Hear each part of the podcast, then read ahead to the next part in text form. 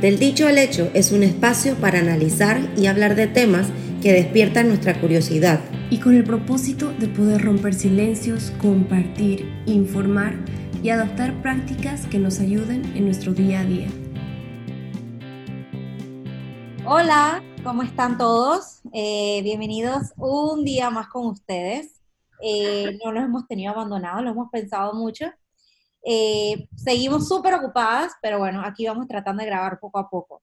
Eh, hoy el, el, tema de hoy es un poco eh, sensible, y, pero queremos presentárselo a ustedes porque creemos que es súper importante, especialmente en las mujeres, que em, vamos a hablar hoy sobre el cáncer de ovario. Esto no es un cáncer común, y eh, vamos a hablar con una muchacha de que está pasando por eso ahorita mismo. Ella está en Estados Unidos, así que vamos a, a grabar en inglés de vuelta. Súper emocionada por esto de vuelta. Y eh, este mes del mes de septiembre es el mes de la conciencia del cáncer ovario, así que por eso lo queremos soltar este mes. Así que aquí empezamos. Awesome. Well, hi, everybody. It's me, it's Vane. And um, thank you, Lily, for being here with us. Lily is a friend of mine from college. Um, so we've known uh, each other a few years. And actually, like, I had oh, ovarian cancer is one of those cancers that I kind of knew about in the back of my mind. Um, but I hadn't really paid attention to it. Um, and with with Lily, I actually got to learn so much about it. Um, and I had no idea that September was Ovarian uh, Cancer Awareness Month. So I thought it would be a, a great opportunity to actually learn about it. Um, and well, thank you so much, Lily, for coming over here and um, well sharing your story with us. So Thanks. Tell us a, a, a, little bit about yourself, um, a little bit about your story. Yeah. So again, my name's Lily. I'm 28 years old. I turn 29 next month. I can't believe it's already almost October. Um, and yeah, I kind of had a great normal life growing up. I'm blessed to have a great family. Um, I grew up in South Florida and then I went to college at Florida State University, where, of course, we met, Go Noles. And um, after, actually, right after I graduated, my mother was diagnosed with ovarian cancer. Um, and a completely different type from what I have just to mm-hmm. as a side note but she was diagnosed and i was planning on moving out to colorado once I graduated. But when she got sick, I moved uh, down to Orlando to be closer with her. And she went through, you know, treatments and I, I believe she was at like a stage two or stage three, but they were able to surgically remove all the cancer and with chemo to get rid of anything that was microscopic left on left in her body um, and she's been doing great and actually this month i think is five years since she's had her last chemo. So, wow, um, that's awesome. Yeah, yeah. So, you know, of course, that was just the first time I ever had anyone in my family, well, my immediate family have cancer. Mm-hmm. Um, and I never thought that it that I would be in that situation. Mm-hmm. Um, obviously, it kind of put it on my radar that I need to go to the doctor, and need to ask more questions, but at the same time you know i i was very scared and was kind of trying to avoid it which a lot of people do and obviously isn't the best thing to do but in that situation you just get anxiety and you'd rather not deal with it at that time my know? dad did for one year oh no he, uh, uh, uh, prostate prostate oh, yeah. prostate cancer survived but he was it was detected just in time but he missed one year yeah. He jumped one year from his exam, and that was the year that the doctor wow. said we could uh, like see it one year earlier. But yeah, go it. yeah. guys. yeah. Yeah, and it's also like you say it's the anxiety. Like sometimes, you know, I used to think like if I have something, I don't want to know.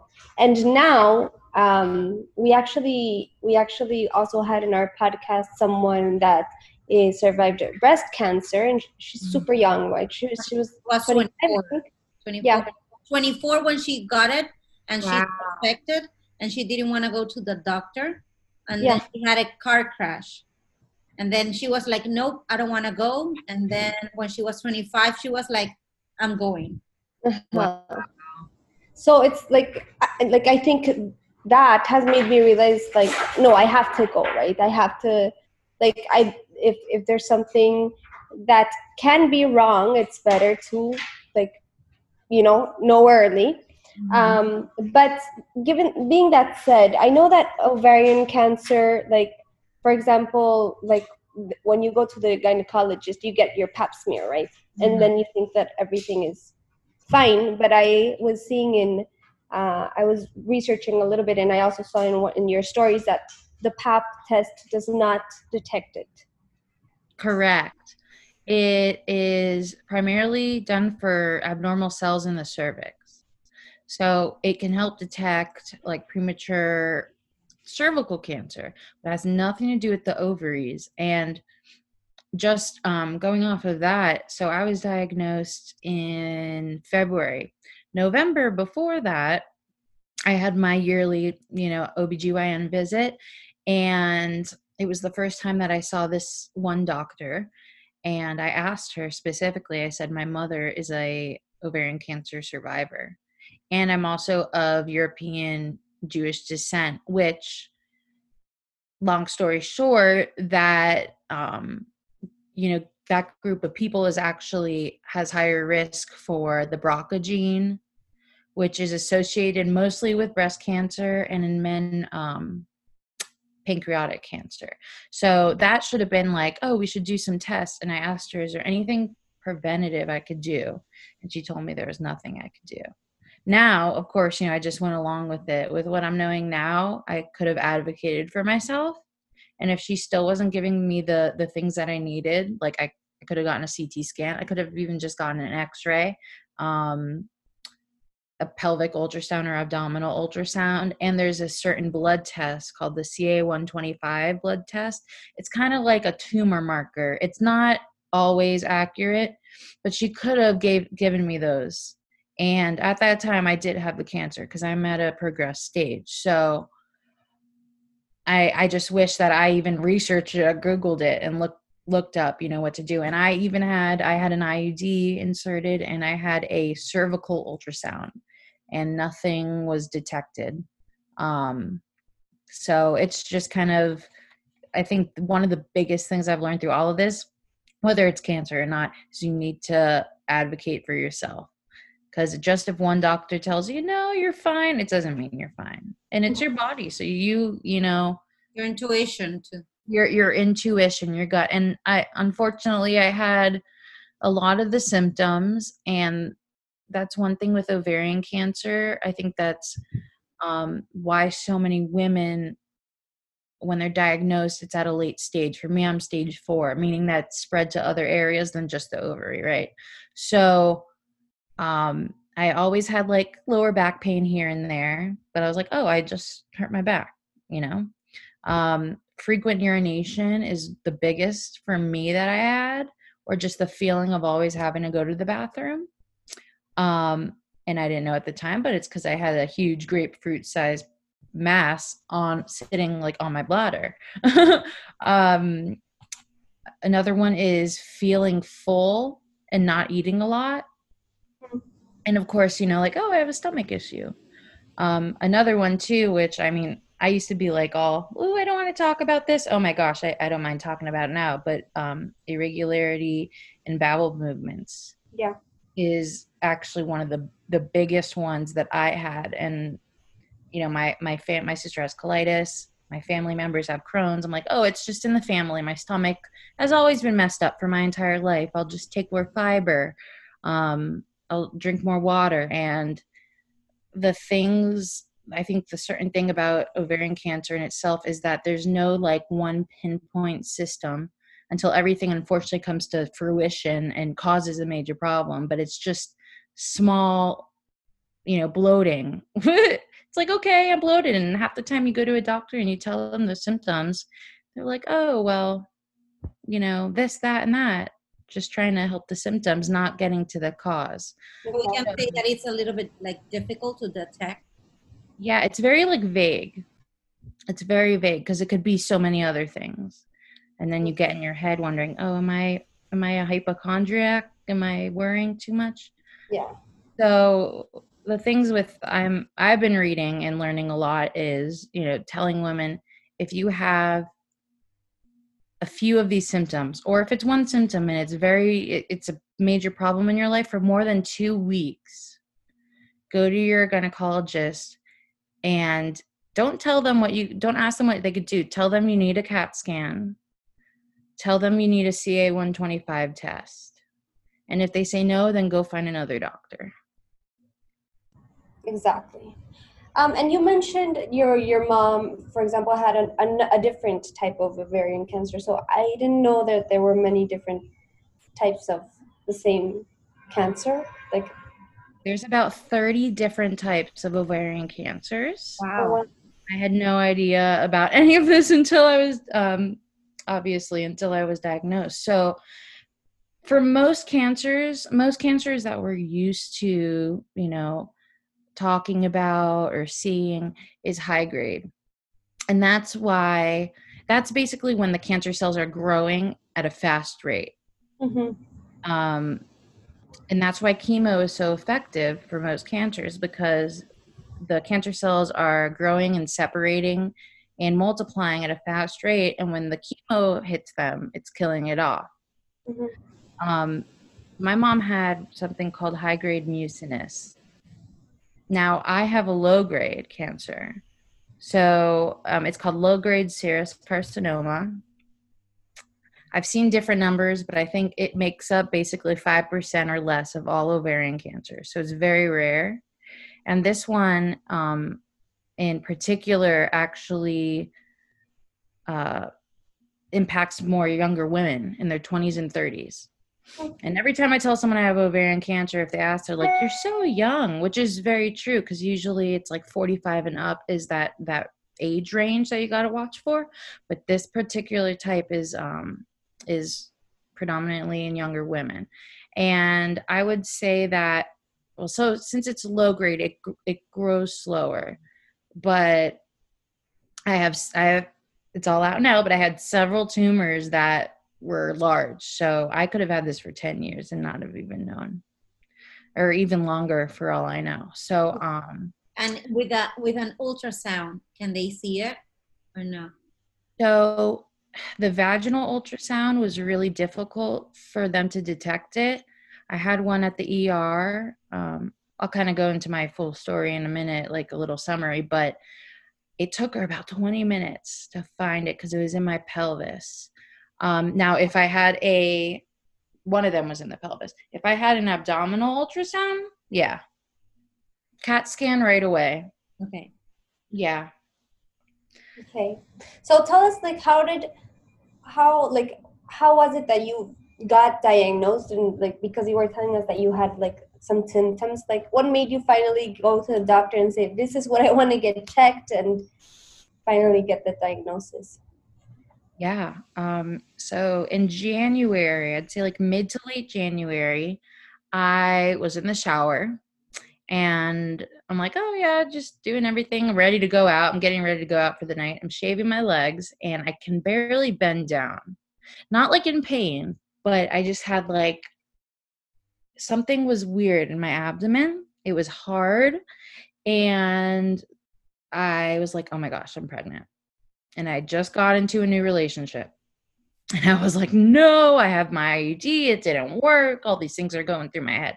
And, you know, of course, like me, I go get in the mirror, get in front of the mirror, and I pull back my stomach. And sure enough, my stomach is like from underneath my belly button, it's kind of protruding and it's hard. And it looked like I was three months pregnant. So I'm like, great. Not only am I pregnant, but I'm like through the first trimester.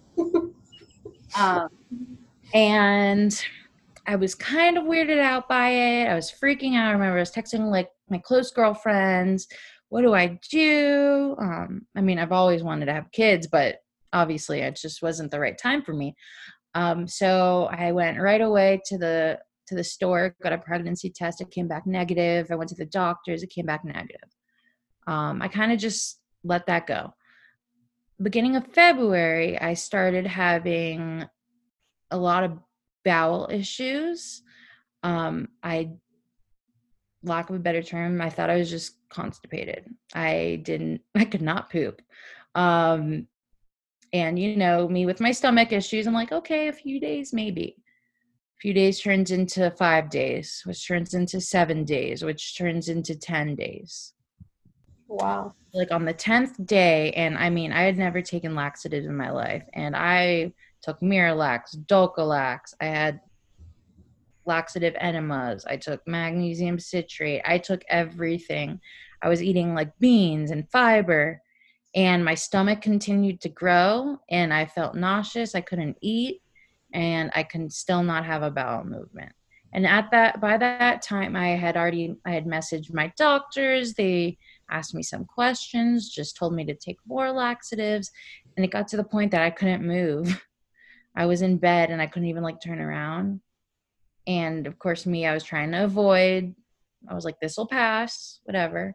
So i took myself to the er and just was continuously vomiting when I got there and they did an x-ray and they said we think you're you're ha- you have a bowel obstruction. Something is obstructing my bowels so that's why I'm not going to the bathroom. Um and of course I had like 2 weeks worth of food in my stomach so I'm just sick to my stomach. Um, then they needed to know more, so they ordered a CAT scan with contrast, which is when they put the dye in you so they could see more clear. And I could tell something was wrong when the doc not there isn't just one doctor, there was like four or five doctors came in. All their faces were like white and wanting to tell me that maybe they thought it was cancer, but they didn't at all. Um, and right there, they told me you're gonna have to have surgery right away probably in the morning, and it was nighttime at that time.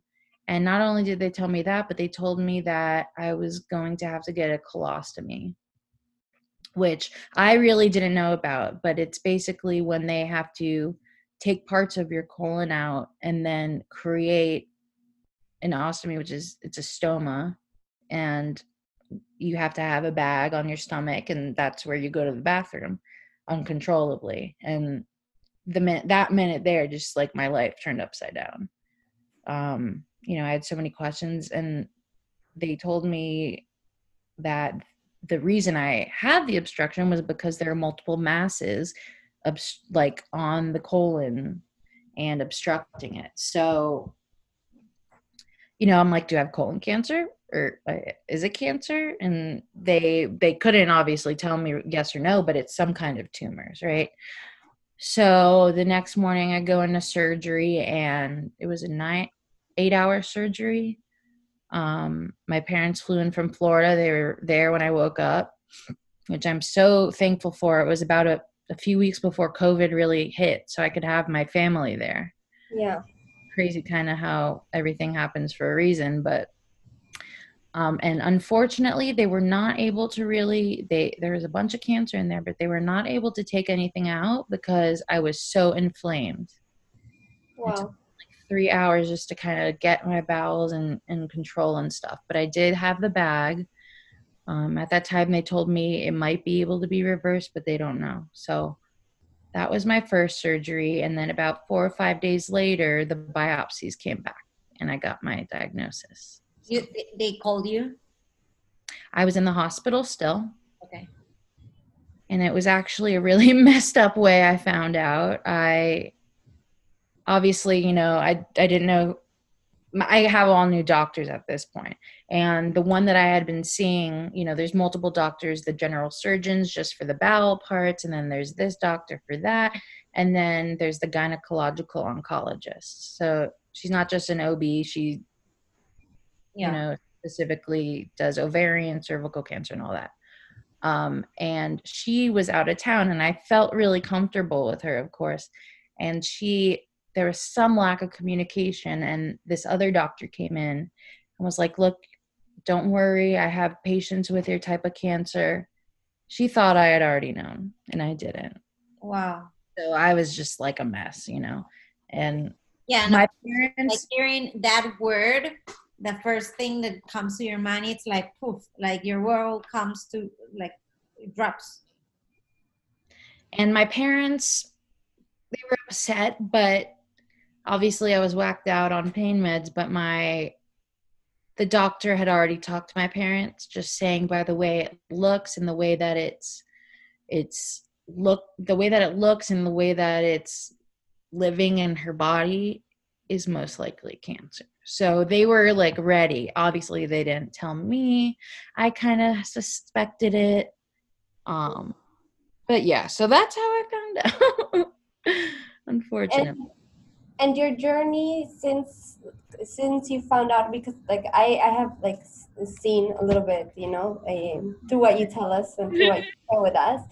Um, eh, but um, how has your journey been and like is it because I know that you've been, had more surgery since and I think you're getting ready for chemo. Yes, yes. So one of the first things I it's crazy to think about like what I knew right when I was diagnosed to what I know now and then I'm like, "Oh, I was so stupid. Why was I thinking that?" You know? Yeah. Um, so right after I got diagnosed, I did some research. The first thing I did actually was went on Facebook and joined a Facebook group, low grade serous ovarian cancer. And from that, I realized how rare this is. Mhm. And unfortunately, because it's so rare, there is not a lot of funds for research. So, meaning that there's really not a cure per se, especially at my at my stage, and the treatment is pro or protocols for other ovarian cancers and even breast cancers. So they haven't really done much studies on it, um, and that's why I'm such an advocate right now for raising funds for research Mhm. because it's not normalized. Unfor- I mean, any ovarian cancer, you know, like how you can go to the doctor, you have to get mammograms at certain ages, or if your mom had breast cancer, you have to get them starting at 30. There's no, if we could have like just a pelvic ultrasound after a certain age, you could detect it earlier. Um, but also going back to answer your question, so there is a breast cancer drug that's been shown to work for hormone receptive Mhm. cancer and that's actually one thing that's um, pretty different about my cancer is hormones feed it so Oh. they test each one and my my tumors are 70% estrogen receptive and 30% tes- um, not testosterone progesterone so the first thing was well usually what they do is you'll go into surgery and you'll have a complete you know full hysterectomy. And have your body stop it from producing its own hormones um, so it doesn't feed the tumors. However i couldn't have a hysterectomy in that first surgery. So i had to get a monthly it's called a lupron injection. It's like a giant shot that they put in your butt cheek. And it puts me into menopause so it shuts off my own body's hormone production. And then I'm also, um, they gave me, it's called letrozole, which is the breast cancer drug. And what it does is it's an aromatase inhibitor, but it blocks the estrogen um, from getting into the tumors. It blocks your body from extra estrogen. So usually that's kind of like what women take after their hysterectomy. But since that wasn't the case, they put me in a menopause and then um, gave me the estrogen blocker, and then I had a CAT scan four months after, Mhm. and you know you can only know so much from a CAT scan, but it showed that I did have some shrinkage, and I was responding really well to it, um, which was great. And so from there, since I was responding well, um, they said, okay, you'll have, you know, the main co- line of treatment for any ovarian cancer is surgical removal. So they said, okay, let's see if we can shrink down some more because the more we could shrink, maybe we could save your bowels and whatnot. And then um, schedule maybe September or October for this the surgery, the next surgery to get everything out.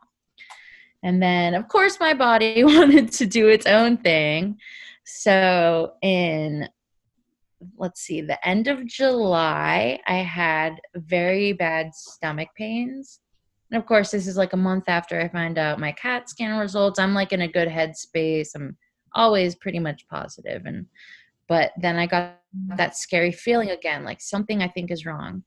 And at this point, if anything changes with my body, like I know to just go and do something about it. Um, yeah.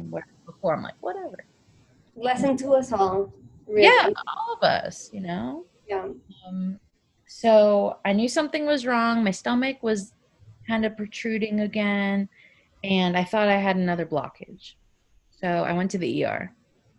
And of course, by this point, I've already hit my max out of pocket and my deductible. I'm like, okay, I'll go for anything now. I don't have to worry with that financial, you know, burden on me. Um, and so I went to the ER and I got another CAT scan and they showed that my abdomen was actually not my abdomen sorry my appendix was actually choking in between tumors. And like a lymph node that wasn't there before was inflaming my appendix. Um there was kind of it took me 12 hours just to get into a hospital room because the surgery team and then my oncologist were not agreeing on if it was appendicitis or if it you know whatnot. So uh, uh, uh, covid. On top of that covid and luckily i was allowed one person with me. So my dad was with me um because he moved up here temporarily and we were renting a house. So he was with me and he was able to to be with me. They admitted me into the hospital and he could only stay till 8 p.m and then he had to leave but you know that's nice at least i have one visitor. Yeah. But yeah they the way that i guess they treat appendicitis right now or if it's not urgent urgent is they'll actually give you antibiotics. So they said okay we're gonna obviously have to push up your surgery now because you're having this issue with your appendix but let's see if we can buy another month. So they gave me antibiotics sent me home and I was going to wait a month for my surgery. So about two weeks passed by, and not to add another thing to, to the pot, but I started developing a very rare skin disorder around my stoma area, which I have to put the bag on. And it's actually an ulcerative disorder that nobody knows about, of course. Oh. And it's the most painful. It's eating away at my skin. So I'm trying to like balance all these things at once. Um, so I developed that that skin disorder, and while I'm just getting off of the antibiotics, probably was maybe a week, I had another attack with that pain, that similar pain, and I knew I was like my appendix burst, probably if I had to guess. But it was an upper like almost under my breastbone was the pain, like the upper stomach. So I'm like, your appendix is low. Maybe it's radiating pain. So I went back to the ER. Um, had to fight with the the intake people at the ER. I hate to be that person, but I was waiting hours and I knew something was wrong. Yeah. And stage four cancer. Like I don't have a broken bone. I needed to be seen. Yeah. Yeah. It takes so long in the US, you can wait for hours when mm-hmm. you're in, and it's the ER. I don't understand that. Like, yes, but here it's quick. I think I mean, the of the most difficult things it's that it's internal and people don't see it. You know, it's not like, oh yeah, uh, I can see that you have that you're looking out or something. Yeah. yeah, like you have a rash. Obviously, you have to run like it's like I can't see your bones coming out of your body, so you're not hurt. Yeah, yeah it's. It, I have a friend of mine that suffers from endometriosis. And I was to talk about that later too. Yeah. Yeah, and she tells me like uh, I've been in the hospital to, with her. We've been dining, and we have to get up, pay, and leave to the ER because of her pain.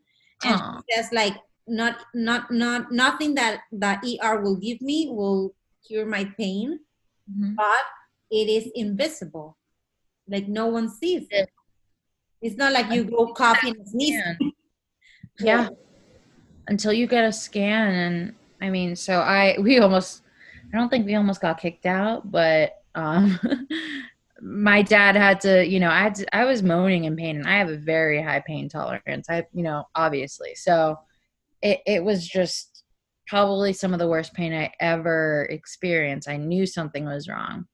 So I finally got back there and I got another CAT scan. So it was my fourth CAT scan with contrast in like six months, which I don't know if that's good for you either. But um, and then the doctor came back and she said your appendix is perforated. You're gonna have to have surgery like soon.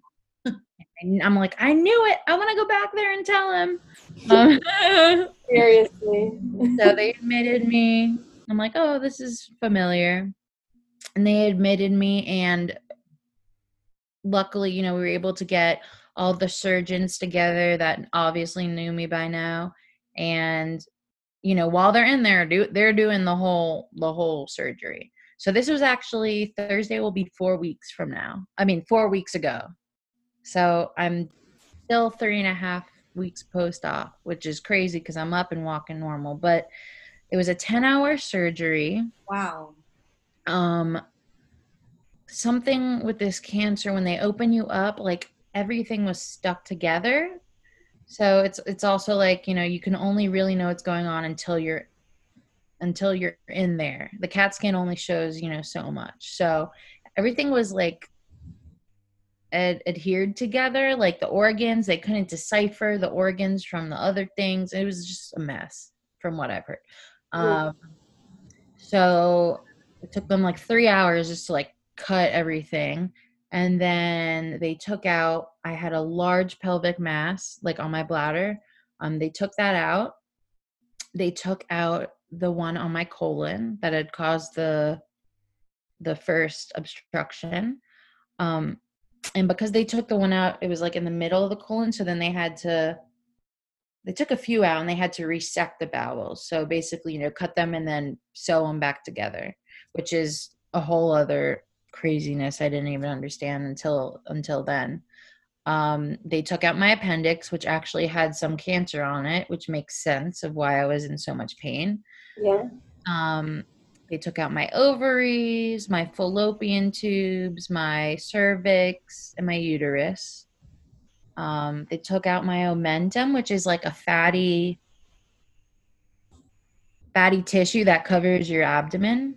hmm Um, and then they actually found more cancer that wasn't detected in the CAT scan that was behind the pelvic one, actually on my rectum. And then they had to, so they removed those tumors and removed part of my rectum, which I mean, I, it apparently was sitting on my tailbone. So it's like, I would have never known. I would have never known because it didn't hurt. Um, but that explains the lower back pain probably that I had, you know? So, and then I had some complications afterwards. I I was like anemic when I got out, so I had to have like four blood transfusions, and I was in just so much pain and and my ulcers, and I was a little whiny the first few days, to say the least. But the, it was a successful surgery, and um, yeah, they got all of the the things that they could see in the lymph nodes out. hmm So, you know, I I I think and I'll I'll start freaking out, but then I tell myself I'm in a better my body's in a better place than where it was Yeah. previous, you know. So so yeah, and then Now they have to remove the, the like. Do they have to remove anything else, or like is, is there like is the what's left they can uh, get with chemo? yeah, it's so going back to what I said before, right? My cancer is relatively resistant to chemo. Yeah. So when I go on my Facebook pages, there's lots of women that are against it, and there's lots of women that did it and it did nothing for them. But then there's also a lot of women that did it, did chemo, and have had, you know, Mhm. no disease for 10 years. So it was really hard for me to make a decision. I had a second opinion, and both of my doctors agreed I should do it. So, um, yes, the chemo is mostly for like the microscopic cells that could be there. Um, there might be a few like one centimeter tumors here and there. I'm not 100% sure, which is crazy to think that I don't know all of them that are there. But um, it's kind of just for like the remnants. Yeah. And then the plan after that, so I'll do I'll do chemo once every three weeks for six times. So mm-hmm. a total of 18 weeks. Um, and then after that, right now the plan is to go back on that estrogen blocker that I was on because I, I, did so well with it. And that's yeah. usually a maintenance drug after anyway, which I had taken before. Um, but that, I mean, of course, you know, all medicines have symptoms and that it could, um, I mean, it makes your bones very weak, mm-hmm. makes you hot, irritable, but I'm already having hot flashes from the menopause. So. questions. Yeah. One, did you went to a fertility doctor before? I was just about to talk about that. Okay. And the other one is uh, they took out your ovar- ovaries, mm-hmm. so uh, the cancer cannot come back. That's what you would think, right? Yeah. Ovarian cancer, it just means it originated in the ovaries or the actual type of, you know, everything is based on the cells. Now, obviously, with those things out of my body, the risk is a lot less, but unfortunately, yes, it can come back. And this is why we need more research and more funds for research for this cancer because right now 85 to 90% of women who have a full debulking surgery and get rid of the cancer per se they'll have a recurrence 85 to 90% that's a big number yeah. you know so that it that's something also that I've learned, you know, cancer you think is a certain way, but it's your body. It's just the cells can, unfortunately, yeah, they can come back. Yeah, and it's uh, well, from what you tell us, it's maybe genetics does can play a role, but it's hormones and genetics, and it has like so many. I I feel cancer is really sneaky like that. It it, it can have so many like. It's it's um like so many causes, right? And in the end, you don't know the real cause, so yeah. it's hard to pinpoint. And and on for what you're telling us, in each body, it's working different because yeah. Some of uh, of the women that you talk in Facebook, the chemo work, but in others don't, and mm-hmm. the others didn't try. So it's very um, I would say like uh, luck if it worked you know? Yeah. Totally. And it's one of those things when I had to make the decision, I was like, okay, do I do chemo, which is the standard protocol? But again, there's not really a standard protocol for this type of disease that I have. And then am I wasting the 18 weeks where I could have been on something else that's going to help? You know, so it's like, it's a really scary thing. And I just think you have to go with your intuition. You know, there were times where I thought, you know, of course, it flashes in my head are some of the women on the page going to be upset at me because I'm deciding to do this and they are so against it and trying to tell people not to. But you just have to do what's right and what's best for you. And um, again, what? Sorry? Your intuition. Your intuition. Yeah, you got literally your gut feeling, you know? So I think that's the best.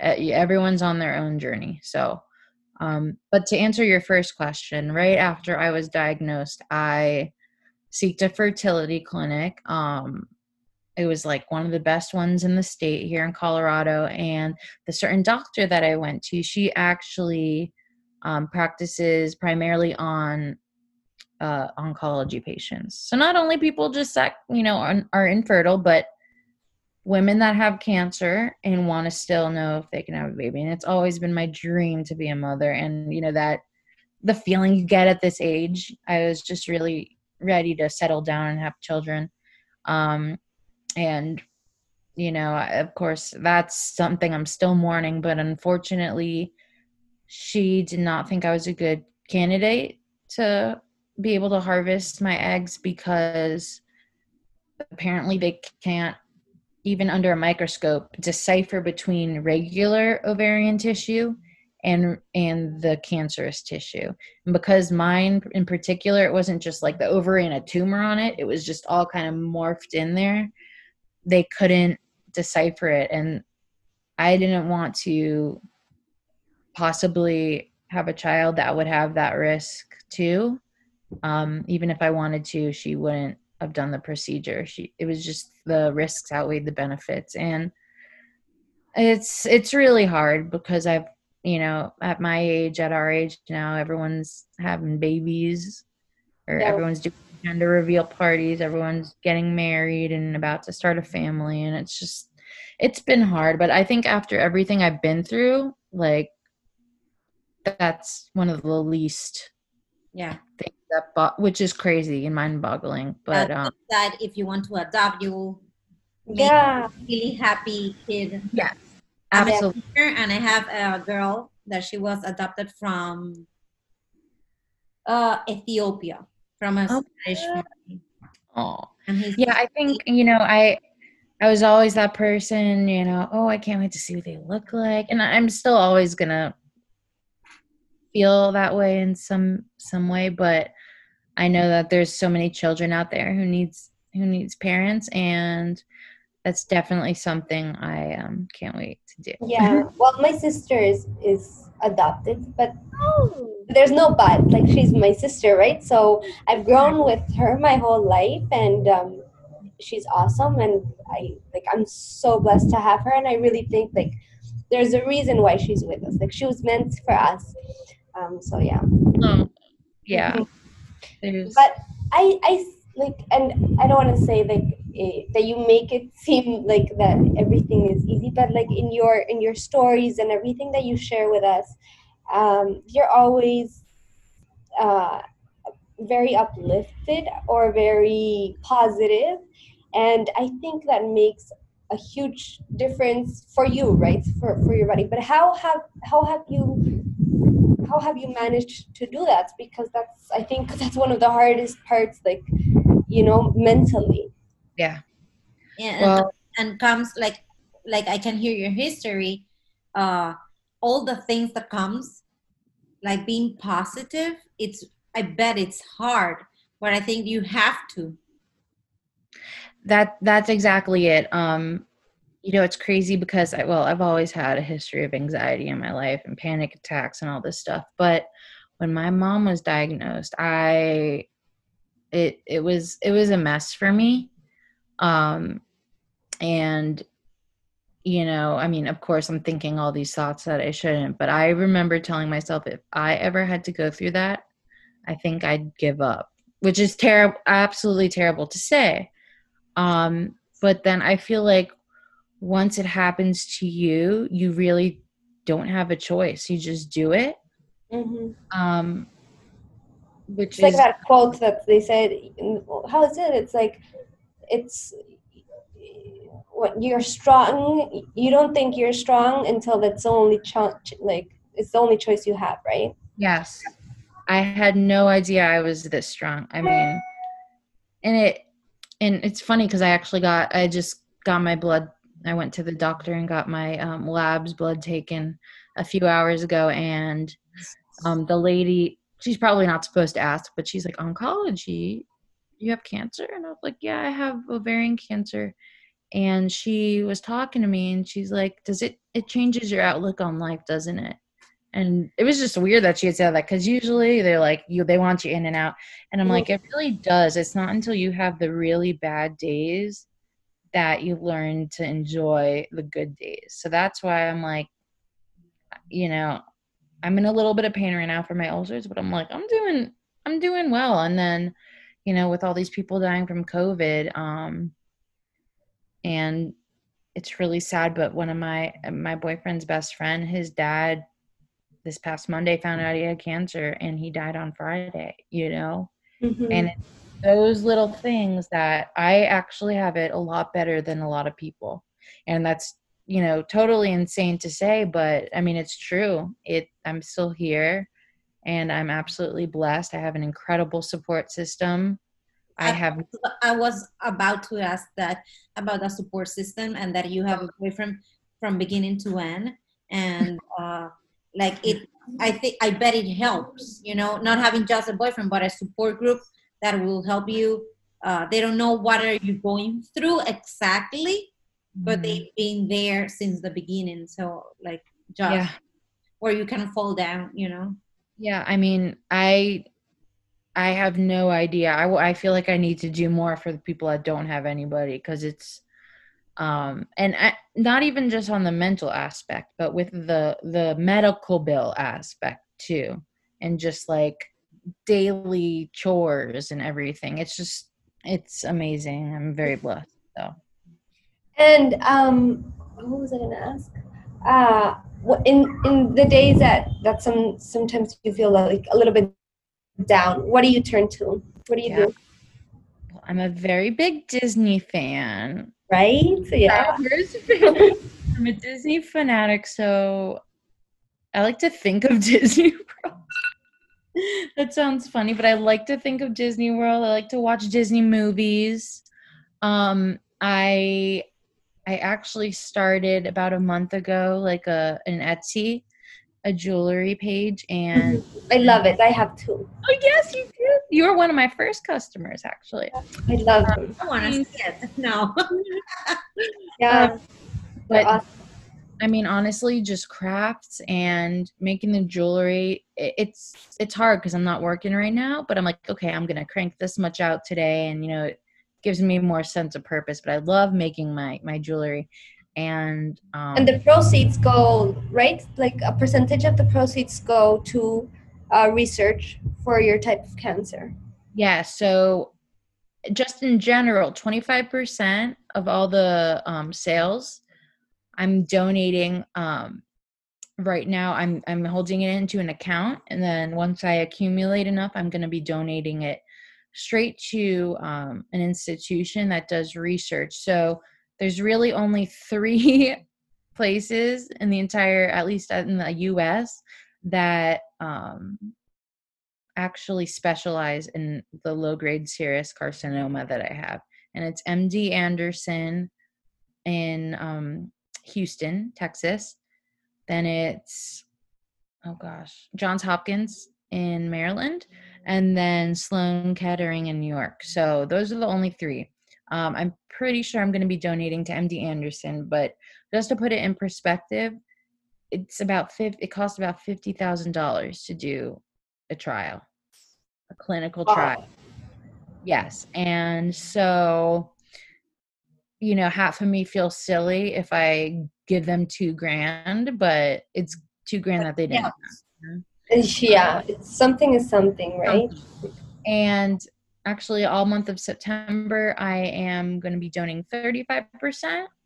And then each purchase, I'm putting a free like bracelet or earring. It's a surprise. Um, a free gift in, and then a ovarian cancer awareness um, teal ribbon. So, i have a quick question Yeah. I know that your mom had the same, uh, like ovarian cancer, different type of. How she found out? Because I bet it was different from you. It's the same name but different. Uh, Yeah, it's actually something more common. And I think that this will be like a, a way for women to kind of be always have it on the radar. Um, so she had an ovarian cyst, which she has had multiple. Um, like she had some at you know the age of 20, and you know when you have an ovarian cyst, they tell you, okay, it's probably going to go away on its own. A lot of women with PCOS have that. Um yeah and that's one other thing i might add is that i always thought i had it but i never said anything. And then when i went to have my second opinion the doctor said oh you definitely have pcos i don't know if you didn't know that but you do. So women with that and endometriosis are higher risk um but yeah to go back to what i was saying they gave my mom that blood test i was telling you about the ca125 and it was in the normal range. So it didn't detect anything. And for you know this for what she told me is like oh yeah they gave me a uh, an ovarian blood an ovarian cancer blood test and it came back negative. So i'm like oh thank god she doesn't have cancer. But it's really just a range and that's why it's i tell people it's not accurate. Like for example mine right now is in the, the 30s which is normal range when i started mine was at 54 but there's women on my Facebook page that have it in the thousands. So Wow. it's, it's not accurate at all, but it's maybe one thing that could lead to a CAT scan that could lead to surgery and whatnot.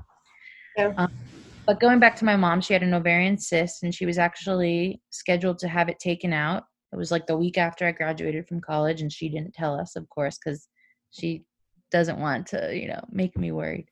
And in the middle of the night, it bursted. And I've never had an ovarian cyst burst, but I heard it's very painful. And so she went to the emergency room and she had emergency surgery. And it wasn't until it bursted that they found the cancer. And it had spread a little bit to the abdominal area. And they were able to get it all out and uh, have her chemo. But it's crazy to think that women, you know, can think that they just have a normal ovarian cyst. And it's really, unfortunately, not until they get in there, in at least until there's an emergency or until they get into surgery and they actually find out what it is. So I think, you know, that's just eye opening to advocate for yourself. Yeah, it sucks. You don't want a biopsy. I totally understand. But would you rather get it taken care of right away or let it spread and then you're going to have to deal with it no matter what, you know? Yeah, exactly. Yeah. It's almost time. Oh. But uh, But- Can you tell us the recommendation? Something that you would like us to read, see, watch on TV, hear, or something? Yeah, this was hard for me because I need to do more. I would say the if if you just want to be proactive, um, there are some great. Let me see. There are some great um, Instagrams out there. One of my favorite campaigns right now is called Nail Ovarian Cancer. So the Instagram is actually nail dot ovarian dot cancer. Um, but they I don't know. I you know I have my marketing degree. I don't know if it's the way that they they visualize everything, the colors. It seems they're really trying to normalize it, and they call it a teal talk. So they want they're they're spreading awareness by telling you to talk to your other girlfriends, to just ask questions, be like, hey, if you ever have these symptoms, you should do something about it after more than two weeks Mhm. and they have great posts about how to talk to your doctors about certain things um, how to be proactive not paranoid. And it's just really i i like the way that they normalize it. Um, they are actually based out of colorado and they are it's kind of like with all ovarian cancers. It's not just for my type. So um, another thing I like is uh, it's called Memorial Sloan Kettering. They're one of the major cancer institutes in the U.S. But um, just for overall, like any, not even ovarian cancer, like any sickness, if you go onto their website, it's www.mskcc.org. Mhm. You can type in, for example, if you type in ovarian cancer, it's going to tell you certain things that are good in your diet or in your lifestyle or things that can actually affect it in a negative way. For example, I had no idea until I looked on this that lavender actually is not good for my cancer. Um, I diffuse lavender all the time, but but they kind of explain it that it's if you're taking it orally because I know some people take it for sleep and for calming. So and it I I like to integrate herbal medicine into my regimen. Right now I really can't because I want to make sure that what's working is, you know, to narrow down what's working for me and what's not. Mhm. Um, but you could put in any herbal medicine for anything. It'll give you different clinical trials they have on it, all of the facts, things that are good for it and whatnot. Um, so that's one of my favorites. And I will say there are two um, organizations that for my particular cancer are raising funds for research. Um, one of them is called STAAR Ovarian Cancer. So they have an Instagram. It's just S T A A R O C. And they're doing a great campaign right now. They're saying, you know, donate a latte. So what everyone goes and gets a latte, right? It's five bucks. You donate five bucks, though, that can help save a life. So um, they have a fantastic program, and another great one is based out of New Zealand, but it's called Cure Our Ovarian Cancer. You could go to the website, or you can go. It's Cure Our Ovarian Cancer on Instagram, and um, Jane is the woman who started that. She started the Facebook page. I look up to her. We talk a lot, even though we're on opposite sides of the world. Um, all of the proceeds that are on there, I was going to donate to her, but unfortunately, so if you donate from another country, Mhm. she pays. She personally pays the fee to um, change the currency Oh, and then once they disperse it they'll disperse it back to the country you're from but that's another fee so you know i had reached out to her and she said just donate on your own because you know by the time it comes back goes there and comes back so that was really nice of her to but she has fantastic facts on there all the symptoms a bunch of um you know stories personal stories on there and she's an amazing human being so i definitely check that out too Do you know uh, statistically the amount of wo- women in the world that has ovarian cancer? Or no? For for all of ovarian cancer i do not. I should have looked that up right? But for my specific type it's one in 1000 Wow. Okay. yeah and just i mean just another few facts. Every single woman is at risk for ovarian cancer. Um like i said the symptoms are very subtle. Feeling full not eating a lot bloating back pain abdominal pain um, a pap smear does not detect it. And it can be genetic even though my mom had it. And we both so once you really get cancer in any cancer they have you do genetic testing. Me and my mom both have a mutation on the same gene. But there's not research or scientifically no way to prove that it's genetic. So they told me it's not genetic but that's just why research is so important on every aspect every level because most likely i deep down think it could be connected to hers um but they told me it's not because there's no scientific way to prove it so yeah oh. Well, Lili, thank you so much. Your story really um, is really inspiring, and the way that you that you live it and that you share it is also super super inspiring. Every time I I see you on Instagram, it's I don't know. I just like it's so much love that you project, and so much like you're gonna make me cry um no, but thank you, really.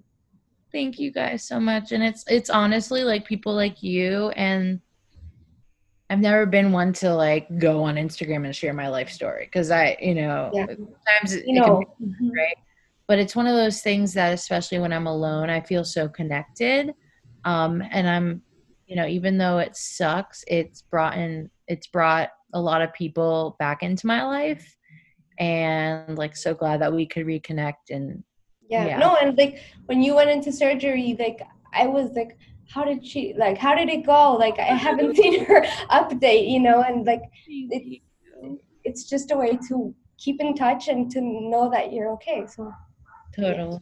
Oh, thanks. You're so sweet. Thank you for sharing your story with us and with everyone. Uh, and I wish you good luck and we will keep in touch. Absolutely, yes. Thank yes, you. thank you so Thank much you Lily. guys for hearing. Gracias por escucharnos una vez más y gracias por escuchar hasta el final.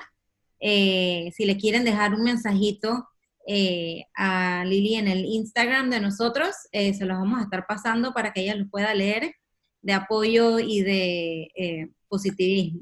Mhm. Yeah, and if you want to shop her um, her her jewelry, we're, we're also going to be sharing that on our Instagram. Um, it's beautiful and it's it has a I I meditate with my crystal bracelet, so it's. Oh. Y les vamos a estar poniendo la página de Etsy donde ella vende sus joyas para que la puedan apoyar. y gracias por escucharnos unas semanas más.